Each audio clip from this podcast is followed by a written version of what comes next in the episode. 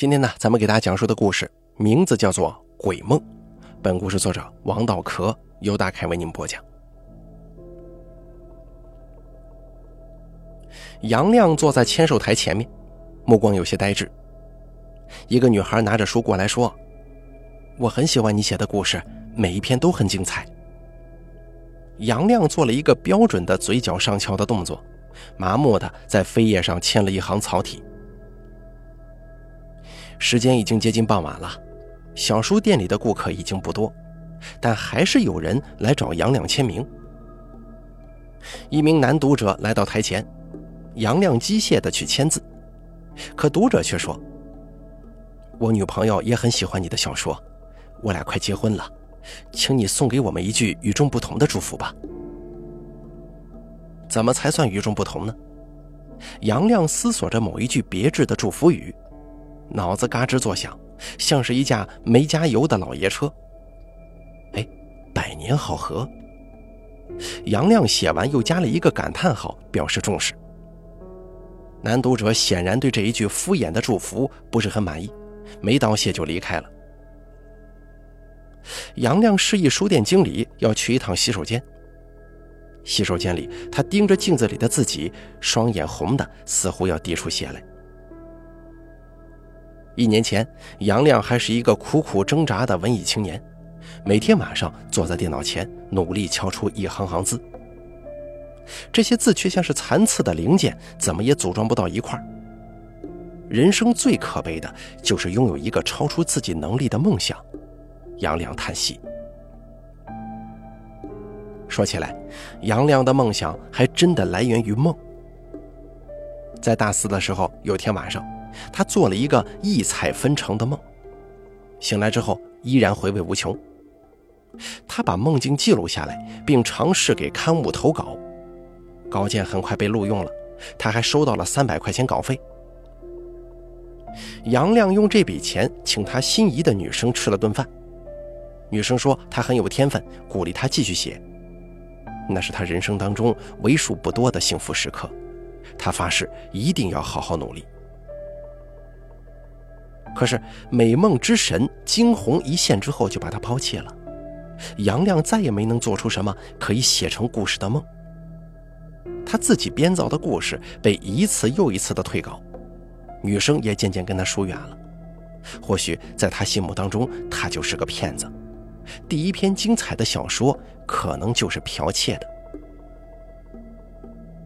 直到毕业后，杨亮仍旧在徒劳的尝试，他就像个瞎子。睁过一次眼，又重新归于黑暗，他不甘心呢。吴梦的长夜就这样绝望的延续，直到他看到了那么一则启事：睡眠研究院特寻求医疗志愿者若干名，测试最新药物黄粱片。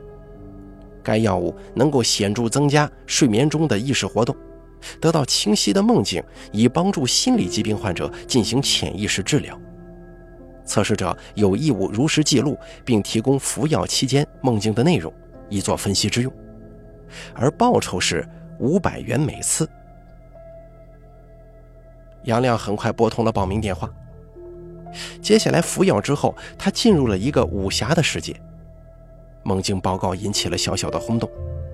睡眠研究院里，大家争相传看这篇荡气回肠的武侠小说。而杨亮也找回了久违的成就感，他要求成为一个长期的药物测试者，并且不要报酬。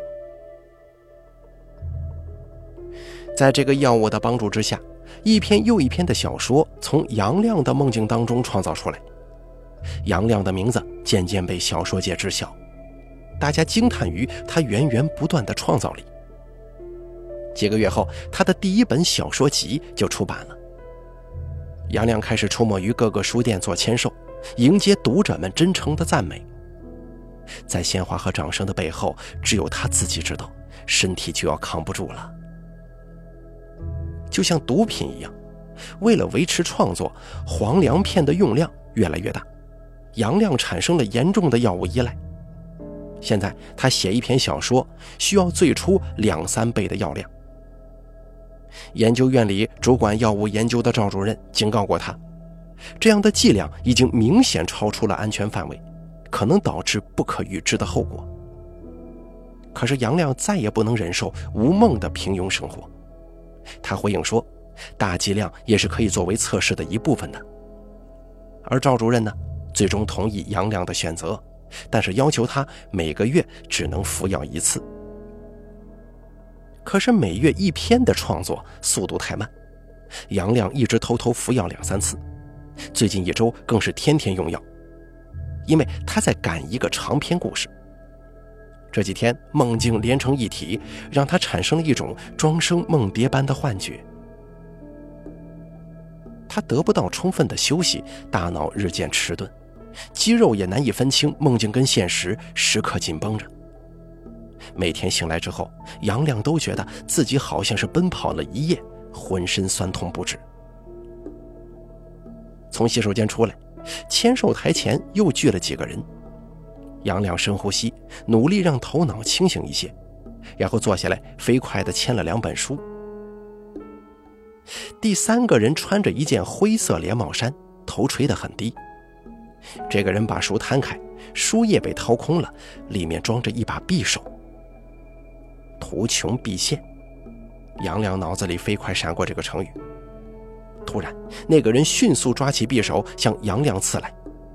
杨亮抄起自己的一本书挡在胸前，噗的一声，书被洞穿，刀尖离胸口只有一寸之遥。杨亮踢翻签售台，借力向后一跃，夺路而逃。上车！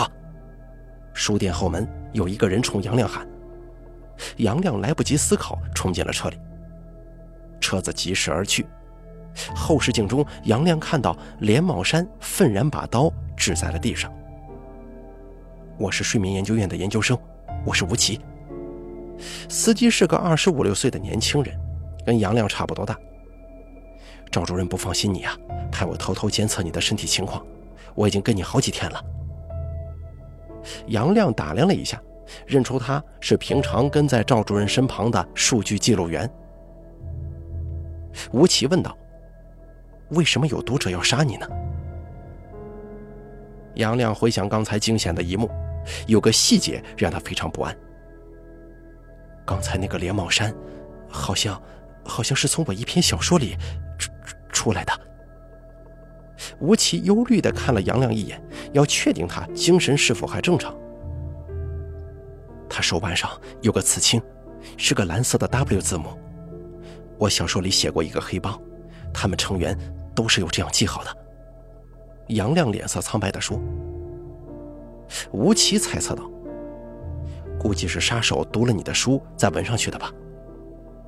我书里的 W 是个花体，右边一条是个吐着信子的舌头。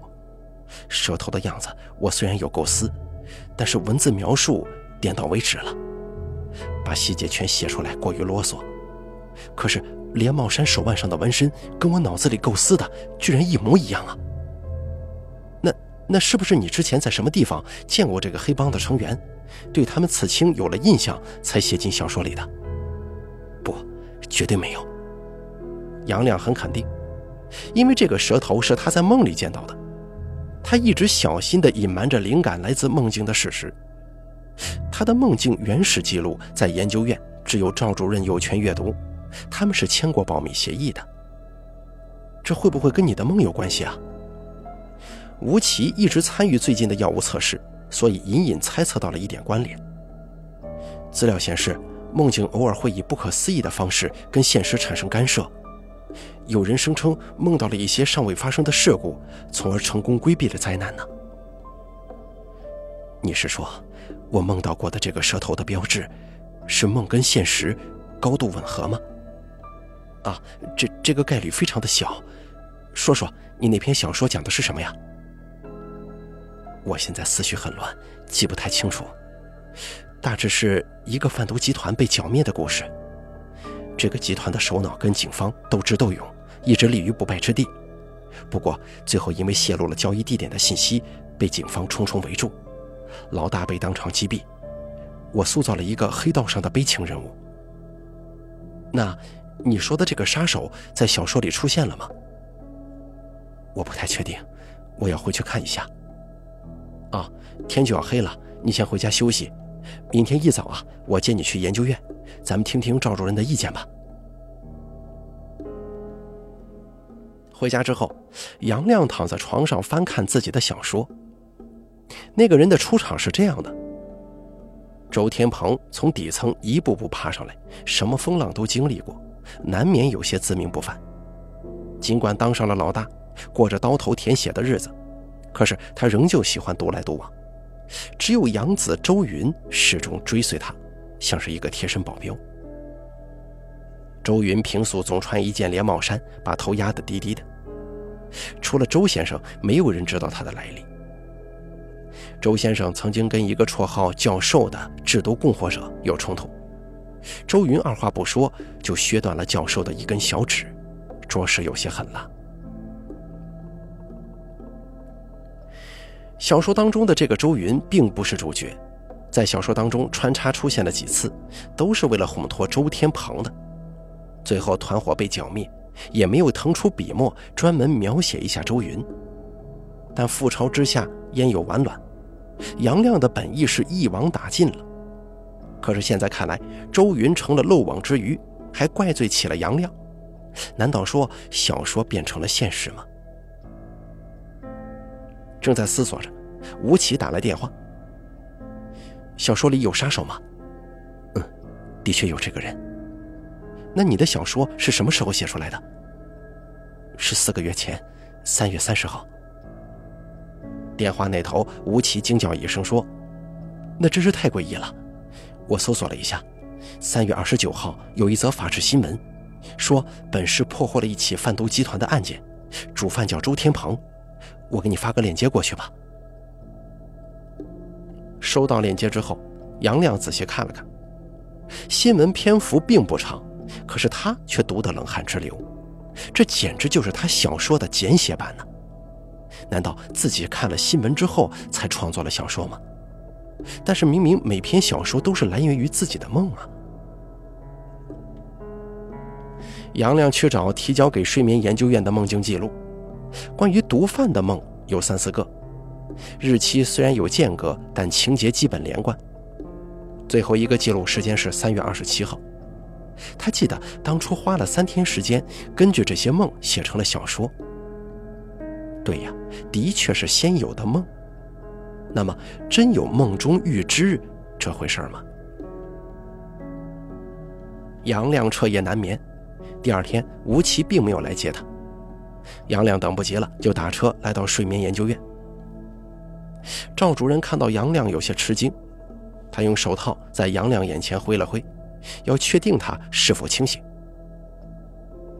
杨亮声音嘶哑地说：“赵主任，我的梦出问题了。你别着急，到实验室来吧。”赵主任神色凝重地说。坐下之后，杨亮讲述了自己奇特的经历。赵主任的眉头越皱越紧，他找到杨亮那一段梦境的记录，最后一次的日期正是三月二十七号，警方破案的两天前。记录当中甚至人名都能对得上，只是还没有梦到贩毒团伙最终被剿灭。杨亮的小说综合了几次梦境的情节，并做了一些发挥和补全。杨亮不安地问道：“这个在科学上有解释吗？”梦的预知能力在科学上并不被承认，但是在中国传统文化当中，有天人感应的说法，那就是人的精神跟世界万物都有联系，梦也是精神活动的一种啊。即便是预知，我为什么会预知贩毒这种事情啊？我从来没吸过毒呢。啊，梦里的意识活动很难说得清楚，不能用逻辑解释，有的梦跟现实毫无关系。不过，你最近的精神状态怎么样？我最近的精神非常差，每天都恍恍惚惚的，身体也很疲劳。嗯，我有个猜想，昨天发生的事会不会是一场梦呢？不会呀，现场有很多目击者都可以作证的。如果书店的那些人都是你梦到的呢？张亮一下子张口结舌。最近这段时间，他一直处于现实跟梦境交织的状态。赵主任的猜测并非不可能。如果真是这样，他就无法区分梦境和现实了。这个时候，吴奇推门进来，杨亮松了口气说：“啊，对了，当时是吴奇开车把我救出来的，他能作证，我不是做梦。”听了这话，吴奇却没什么反应。赵主任缓缓地说：“小吴昨天跟我下午一直加班到晚上，他根本没有离开过研究院呢。”什么？杨亮心中一惊，求助的眼神望向吴奇。吴奇点头承认了赵主任的话，还低声加了一句：“我没有驾照的。”杨亮发觉吴奇的表情有点古怪，目光闪烁，故意躲避跟自己对视。赵主任忧心忡忡地说：“我早就跟你说过了，黄粱片是不能多吃的，副作用很厉害。你躺到手术床上，我要马上给你做一个脑部检查。”赵主任递给杨亮一粒胶囊，可以让他进入浅层睡眠，唤醒潜意识的活动。杨亮吃了药，赵主任示意保持安静，让吴奇离开。吴奇退出，轻轻关门。可是杨亮却看见吴奇从门缝当中向他投来一丝复杂的眼神，似乎愧疚当中夹杂着警告。杨亮心念一动，正要张嘴，却突然剧烈的咳嗽，开始窒息，脸涨得通红。水，杨亮努力地说。赵主任慌忙去门后的饮水机接水，杨亮接过来一饮而尽，躺下来很快睡去了。等到杨亮表情渐渐平静，眼珠也开始有规律的移动。赵主任在手术床前坐下，他并没有给杨亮做检查，而是语调柔和的说话：“杨亮啊，你现在能不能听到我说话呢？”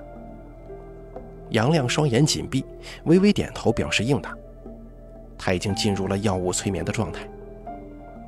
杨亮，昨天书店里的事儿都是你的梦。实际上并没有发生，仿佛要刻意强调。赵主任把这句话重复了两遍。杨亮眉头微蹙，很困惑的样子。最近你服药过量了，产生了副作用，已经分不清现实和梦境。你要记住，一切难以解释的场景，其实都发生在梦里，不是真实的。赵主任的声调虽然平和，但是却给人一种不容置疑的感觉。杨亮眉心渐渐舒展，像是接受了赵主任的说法。我数一二三，你就醒过来。醒来之后，要把梦里一切不合理的东西都忘掉。一、二、三。杨亮应声睁开了眼，他挺了一下，没坐起来。赵主任，你能不能拉我一把？杨亮伸出两只手求助。赵主任不太乐意，但又不便拒绝。只好把戴着白手套的手递了过去。杨亮起来之后，好像大病初愈一般脱胎换骨，疲惫的神情一扫而空，眼睛也开始熠熠闪光。赵主任，我睡了多久啊？只有一刻钟吧。刚才我给你做了一个意识检查，没什么大问题，就是服药过量的副作用。我建议咱们的测试啊，暂时停一段时间吧。你说只有一刻钟吗？可我却做了个梦。你做了什么梦？赵主任很奇怪，他知道药物催眠状态下无法自主做梦，因为意识跟梦境是会被催眠医生带着走的。他刚才并没有引导杨亮做梦啊。赵主任，我梦到自己可以梦游，我以为睡了，其实没有真正睡着。我会起床，会出门。会做一些事情，完成之后再回来睡觉。赵主任一听，严厉的否定了：“梦游是不可能的，黄粱片的副作用当中可没有这一项。”赵主任，你不用紧张，我是说梦到会梦游，梦游的时候我跟正常人没什么差别，只是我自己不知道在干什么。要是知道的话，我肯定不敢干。我拿着一包毒品。找人交易呢？你跟谁交易啊？跟周天鹏，是一个绰号教授的人指使我去的。教授会制毒，一直为周天鹏供货，但后来他不敢亲自过去。赵主任，你想知道教授为什么不敢去吗？赵主任看起来并不想知道，他脸色很难看。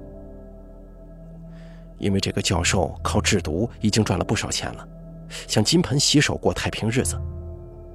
他曾告诉周天鹏不想再供货，由此起了争执，被周天鹏的养子周云削掉了左手小指。这，这是你依照梦境写的那篇小说吧？咱们刚才看了那个记录，我觉得你精神状态很不稳定，又开始分不清梦和现实了，是不是刚才药劲儿还没过去啊？杨亮从衣袖里摸出一粒胶囊，说道：“药我没有吃，我假装咳嗽吐出来了。你要催眠我，让我把现实当成梦给忘了。所以我写的不单单是小说，也不是梦，而是我的亲身经历。只不过是在梦游的时候。黄粱片的作用就是让我梦游，让我分不清梦跟现实。在药物的作用之下，我变成了你跟毒贩交易的媒介。”这是个安全的方法，因为回来后我会把这一切经历当成一场梦的。可惜周云跳脱了，他看到小说，认为是我把消息传给了警方，所以他要杀我，替周天鹏报仇。其实报警的是你，让周云看到我小说的也是你。你看了我梦境记录，知道我会写成小说，索性借机除掉周天鹏，再栽赃到我的头上。我们一死，谁也不会怀疑到你了。我说的对不对呀，教授？赵主任浑身一震，不由自主地把手背到身后。刚才你拉我起来，我已经摸到你左手没有小指，这就是你整天戴着手套的原因吧？赵主任手中不知什么时候多了个针筒，他猛地扑过来，对着杨亮的肩膀就是一针。杨亮抄起椅子，正要反击，眼前却一阵眩晕。朦胧间看到赵主任脸上划过一丝冷笑，而杨亮不省人事了。等他再次醒来，站在面前的却是研究生吴奇。吴奇，你快救我！杨亮翻身坐起。吴奇有些惊讶，似乎不知道杨亮在说什么。药物测试结束了，谢谢你的配合。吴奇在一个实验本上记录着一些数据。杨亮一头雾水。吴奇笑了笑说：“这是黄粱片一点小小的副作用，短时间不容易分清梦跟现实。不过没关系，半个小时后就恢复了。你是我们药物测试的第一个志愿者，现在测试已经结束，这是五百块钱，请你拿好。”杨亮声音干涩地说：“赵主任呢？”啊，我们还要去赵主任那里汇报你的梦境记录啊，怎么样？刚才的梦精彩吗？好了，鬼梦的故事演播完毕，感谢您的收听。本故事作者王道壳由大凯为您播讲。